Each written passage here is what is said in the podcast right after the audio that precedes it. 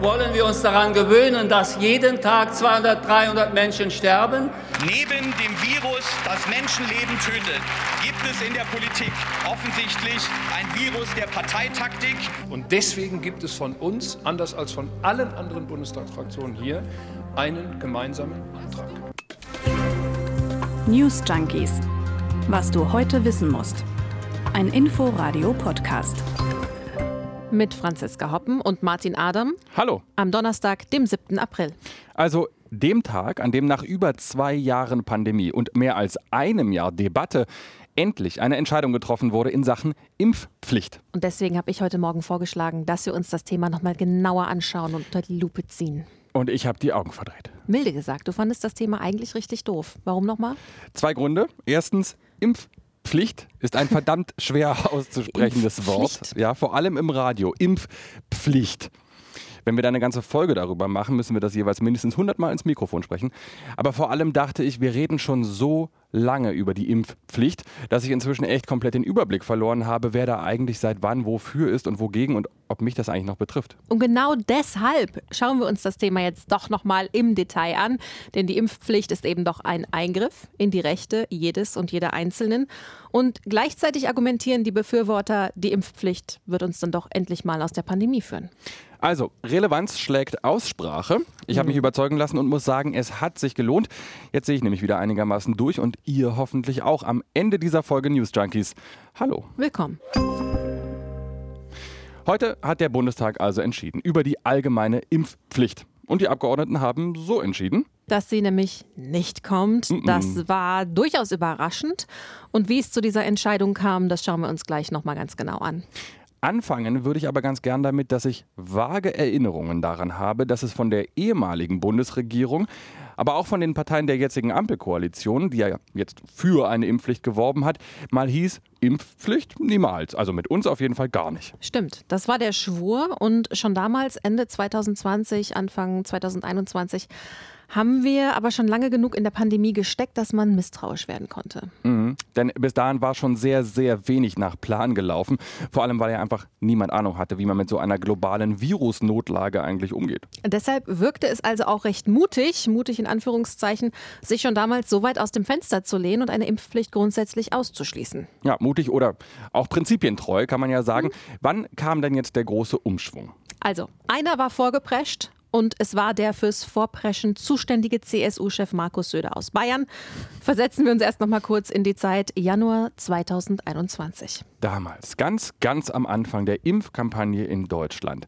Seit Monaten war über jeden Mini-Schritt in der Impfstoffentwicklung berichtet worden. Nie hat man als Laie so viel mitbekommen von Testphasen, Nebenwirkungen, Messenger, RNA und mhm. Vektoren, Kühlketten und so weiter und so fort. All diese Begriffe. Also das ist nie so im Detail betrachtet worden wie eben in dieser Zeit. Und ich erinnere mich, als die ersten Impfungen in Deutschland dann in die Arme älterer Herrschaften in deutschen Pflegeheimen gespritzt wurden, da habe ich zumindest gedacht, jupp, das haben wir jetzt geschafft. Noch ein paar Monate und dann reden wir von Corona als damals, weißt du noch, in der Vergangenheit. Aber so begeistert wie du waren bei weitem nicht alle. Viele Menschen haben die Impfung offenbar mit sehr großem Misstrauen beobachtet, mal aus Angst vor Nebenwirkungen, mal aus grundsätzlicher Skepsis gegenüber der Medizin und auch der Politik. Ja, und oft genug auch wegen ziemlich abgefahrener Ver Verschwörungsgeschichten, ne? Bill Gates und so, wir erinnern uns. Aber stimmt auch schon, die allgemeine Stimmung war schon ganz hoffnungsfroh. So. Und mittendrin, drei Wochen nach den ersten Impfungen, kommt dann Markus Söder im Januar 21 und sagt das hier. Eine allgemeine Impfpflicht wird und soll es nicht geben. Aber wenn wir dort spüren und hören und lesen, dass sehr wenige der Pflegekräfte sich impfen lassen, zu wenige, dann müssen wir darüber diskutieren. Darum glaube ich, braucht es da eine ethische Debatte. Und die Reaktionen waren einhellig. Markus, äh, lass mal lieber. Und ich glaube, die wenigsten in der Politik konnten sich damals vorstellen, dass sich einfach nicht ausreichend Menschen impfen lassen würden. Deshalb haben sie diese Pflicht als nicht notwendig gesehen obwohl es ja auch damals schon die ersten Hinweise in Befragungen gab. Also Söder hat es ja gerade angesprochen, da eben in Bezug auf Pflegekräfte, für die er dann die Impfpflicht vorgeschlagen hat. Rolf Mützenich jedenfalls, damals wie heute Vorsitzender der SPD-Fraktion im Bundestag, der hat diese Idee aber abgelehnt. Wir wollen keine Impfpflicht, wir wollen überzeugen. Und äh, ich habe zurzeit auch den Eindruck, dass die Bereitschaft zum Impfen durchaus wächst. Ja, das war ja auch durchaus so zu diesem Zeitpunkt. Auch Angela Merkel, die Bundeskanzlerin, damals war gegen die Impfpflicht. im Januar und auch noch im Juli. Wir haben gesagt, es wird keine Impfpflicht geben. Wir sind am Beginn sozusagen der Phase, in der wir noch werben. Und das ist ein interessanter Zeitpunkt. Im Sommer hatten sich nämlich zwei wesentliche Dinge verändert. Nachdem Impftermine ja Anfang des Jahres wie so Goldstaub waren und es kaum möglich war, einen zu bekommen, konnte man im Juni und Juli langsam erkennen, dass es mehr Termine als Impfwillige gibt. Ja, und auch mehr Virusvarianten. Übrigens galt auch da schon die sogenannte Bundesnotbremse. Die 7-Tage-Inzidenz war das Maß aller Dinge, also wie viele Menschen sich auf 100.000 Einwohner pro Woche neu infizieren. Je nach Wert galt dann auch ähm, Kontakt- oder sogar Ausgangsbeschränkung. Und dann kam Delta. Und die Variante breitet sich nämlich auch seit Juni so langsam in Deutschland aus. Das hat damals im Sommer noch die wenigsten gejuckt. Außerdem war Wahlkampf. Da wollte ohnehin niemand über so ein unangenehmes Thema sprechen. Aber im Herbst, wie wir wissen, hat Delta dann die Intensivstationen gefüllt und die Pflegerinnen und Ärztinnen und damit auch den Krankenhausbetrieb völlig überlastet. Und damit kam ja auch langsam etwas Panik auf. Das ist jetzt echt noch nicht so lange her, aber ich musste mich da wirklich noch mal reinlesen, weil das so viele Schritte waren, dass ich es wirklich nicht mehr auf dem Schirm hatte. Im August kommt dann nämlich 3G. Geimpft, genesen, getestet, erinnern wir uns. Und das galt im Grunde fürs gesamte öffentliche Leben sofern das nicht im mhm. Park stattfindet. Also Restaurants, Kinos, Friseure, Fitnessstudios, Pflegeheime und Krankenhäuser sowieso. Da durfte man nicht mehr rein, wenn man eben nicht geimpft, genesen oder getestet war, bis dann im November 2G kam. Und damit dann auch ein anderes Versprechen wieder vom Tisch war, nämlich dass es keine Privilegien für Geimpfte und Genesene geben würde. Bisher konnte man sich ja noch testen. Das war dann auch weg. Ja, wieder im Grunde für fast das gesamte öffentliche Leben. In der Hoffnung, dass dann dieser Druck irgendwie die Impfquote nach oben treiben würde. Hatte aber nicht. Jedenfalls nicht nennenswert. Und das, du hast am Anfang danach gefragt, war der Umschwenkpunkt. Und wer steckte dahinter? Der Vorsitzende der Ministerpräsidentenkonferenz. Der ist vorgeprescht. Nämlich? Markus Söder. Exakt. Ich werbe dafür, lassen Sie uns in Deutschland endlich eine Impfpflicht einführen. Wir müssen eine Entscheidung für die Zukunft für unser Land fällen. Wobei ich an dieser Stelle jetzt den Söder auch mal ein bisschen in Schutz nehmen muss und mal sagen muss, dass man seine Meinung ändert, wenn neue Informationen oder neue Daten auf dem Tisch liegen. Das ist ja jetzt nichts Schlechtes per se. Im Gegenteil. Ja. Und dass so wenige Menschen entgegen aller Fakten der Wissenschaft und der Medizin derart misstrauen würden, das konnte die Politik wohl nicht ahnen dachte sich auch die Kanzlerin und schwenkte dann einen Monat später auf den Kurs ein. Einen winzigen Moment, bevor sie in Rente geht. Angesichts dieser Situation ähm, ist es, glaube ich, wirklich auch geboten, ähm, eine solche Impfpflicht zu beschließen. Dann am 8. Dezember, also kurz danach, wurde dann Olaf Scholz als neuer Kanzler vereidigt und direkt danach auch die einrichtungsbezogene Impfpflicht für Mitarbeitende von Kliniken, Pflegeheimen und Pflegediensten beschlossen. Also ein knappes Jahr, nachdem Söder sie vorgeschlagen hatte. Und der neue Kanzler hält es mit der Impfpflicht wie die alte Kanzlerin. Er schlägt nämlich vor, dass wir den Weg öffnen für eine Gewissensentscheidung der Abgeordneten im Deutschen Bundestag über eine allgemeine Impfpflicht, die dann Anfang des nächsten Jahres im Februar oder Anfang März in Kraft tritt. Mhm. Ja, schauen wir auf den Kalender. Auch wieder ein Zeitplan, aus dem nichts geworden ist. Aber gut, Anfang März, Anfang April, das macht jetzt auch nicht mehr den Unterschied.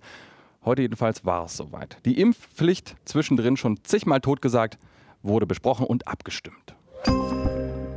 Und das aber anders als gedacht. Also deinen Zeitplan kannst du jetzt völlig vergessen. Die Impfpflicht ist nämlich gescheitert. Ja, tada.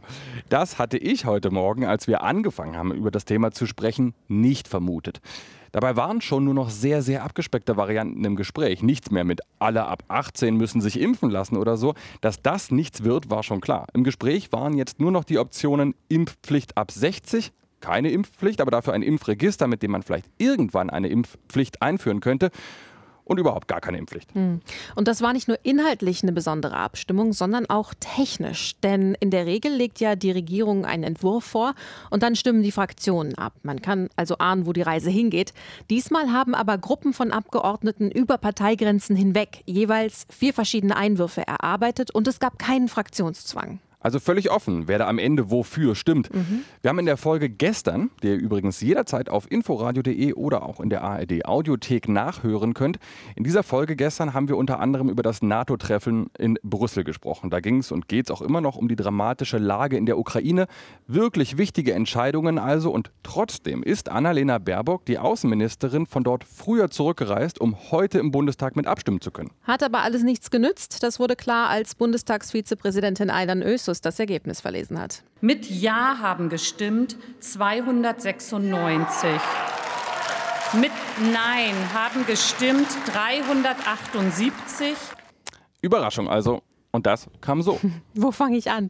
Es war eine sehr emotionale Debatte. Also erstmal haben die Gesundheitspolitiker sich nochmal leidenschaftlich für die Impfpflicht ausgesprochen und gewarnt, Leute, wir kennen das Spiel ja jetzt, spätestens zum Herbst wird es wieder haarig. Eine Impfpflicht wäre jetzt mal eine vernünftige Maßnahme, zum Beispiel Gesundheitsminister Karl Lauterbach. Wollen wir uns daran gewöhnen, dass jeden Tag 200, 300 Menschen sterben? Und wollen wir uns erzählen, dass, dass Einzelne Glück gehabt haben und davon ableiten, dass andere auf der Intensivstation liegen und um ihr Leben kämpfen? Das kann keine humane Gesellschaft für uns sein. Und hängen geblieben ist mir für seine ebenfalls sehr deutlichen Worte noch Janosch Dahme von den Grünen, übrigens selbst Arzt. Der hat gesagt, lasst uns jetzt einfach mal alle aufs Wesentliche konzentrieren. Neben dem Virus, das Menschenleben tötet, gibt es in der Politik offensichtlich ein Virus der Parteitaktik. Und dieses Virus der Parteitaktik tötet das Vertrauen in demokratische Institutionen.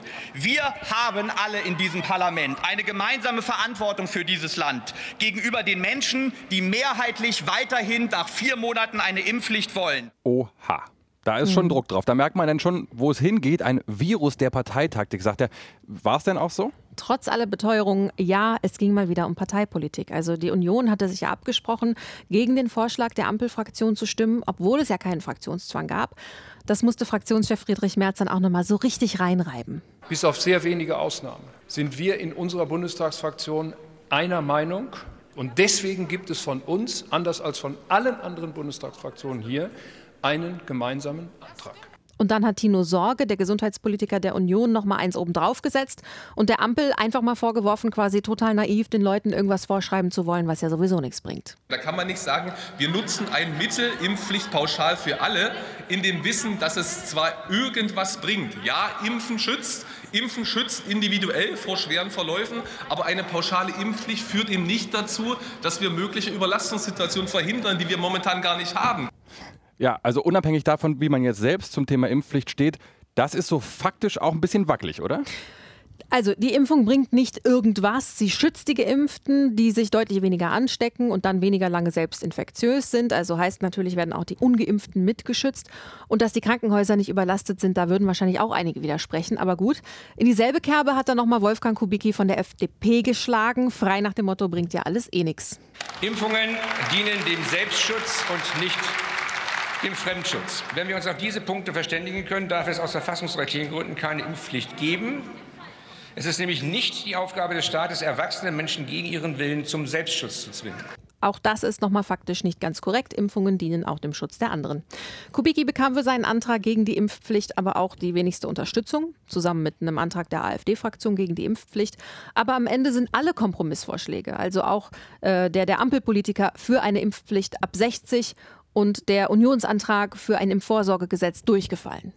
Also vier Vorschläge gab es und keiner hat heute irgendwelche Mehrheiten äh, auf sich äh, versammeln können. Ja, dann auf in den Herbst, ne? Hm. Tja, was machen wir da jetzt draus? Also ich meine, noch weichgespülter als die Vorschläge von heute wird's ja nicht mehr. Also auch Mhm. diese Impfpflicht ab 60, die enthielt ja schon die Option, das ganze Vorhaben im September wieder zu kassieren oder gegebenenfalls auch auszuweiten. Also eigentlich verstehe ich das so, als hätte dieser Beschluss den Streit halt auch nur verschoben. in den Herbst, wenn die Corona-Herbstwelle schon richtig läuft. Und davon müssen wir ja Stand jetzt ausgehen. Nur, dass noch nicht klar ist, welche Corona-Variante uns dann das Leben schwer machen wird und ob sie noch so vergleichsweise freundlich ist wie Omikron. Auf der anderen Seite, und ich finde, diesen Punkt muss man schon auch ernst nehmen, hat sich der Staat damit heute eben selbst in die Schranken gewiesen. Es sind ja im Grunde zwei Debatten, die da geführt wurden all die Monate. Einerseits, wie kommen wir aus der Corona-Pandemie raus? Und das andere ist, wie weit darf der Staat dabei gehen? Wie, der, wie sehr darf Politik in die Leben von einzelnen Menschen eingreifen? Und jetzt hat er entschieden, weiter als bisher darf er nicht. In der Corona-Debatte lautet die Antwort damit dann allerdings aber auch, ja, mal schauen, was noch so kommt. Wir sind für alles offen und nehmen weiteres Leid in Kauf.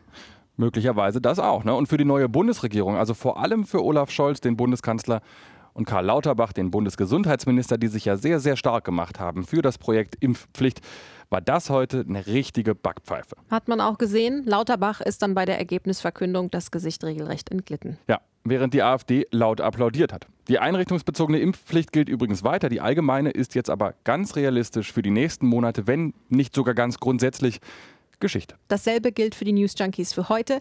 Danke, dass ihr mit uns und der Impfpflicht nochmal diesen langen Weg abgeschritten habt. Schreibt uns gern, was ihr von dieser Folge haltet, an newsjunkies.inforadio.de. Wir hören uns hoffentlich in der nächsten Folge wieder. Tschö. Tschüss. News Junkies. Was du heute wissen musst. Ein Podcast von Inforadio. Wir lieben das Warum.